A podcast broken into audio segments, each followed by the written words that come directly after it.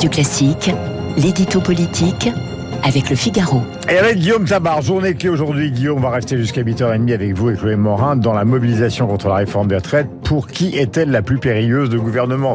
Et les syndicats, c'est parti. Écoutez, spontanément, on a envie de répondre le gouvernement, évidemment, car c'est lui qui est défié. Et que ce soit par les cortèges ou par les grèves, euh, la journée d'aujourd'hui va être l'une des plus importantes de l'histoire sociale.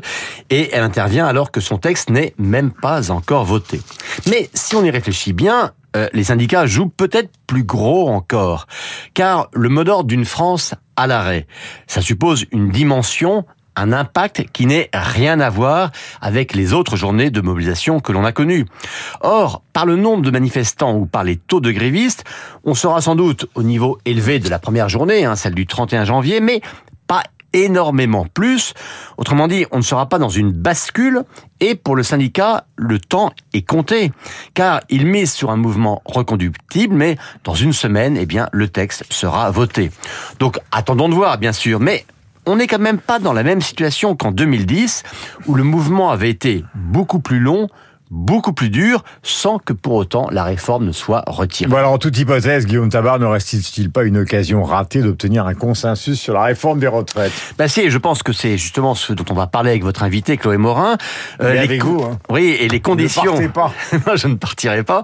Euh, les conditions d'une réforme réussie et de la crédibilité nécessaire d'un pouvoir politique s'il veut entraîner une majorité de l'opinion derrière lui. Mais peut-être que sur une question comme celle des retraites, l'illusion justement est de croire que si l'on prend le temps de la concertation, que si l'on fait un effort suffisant de pédagogie, ça va bien se passer. Eh bien non.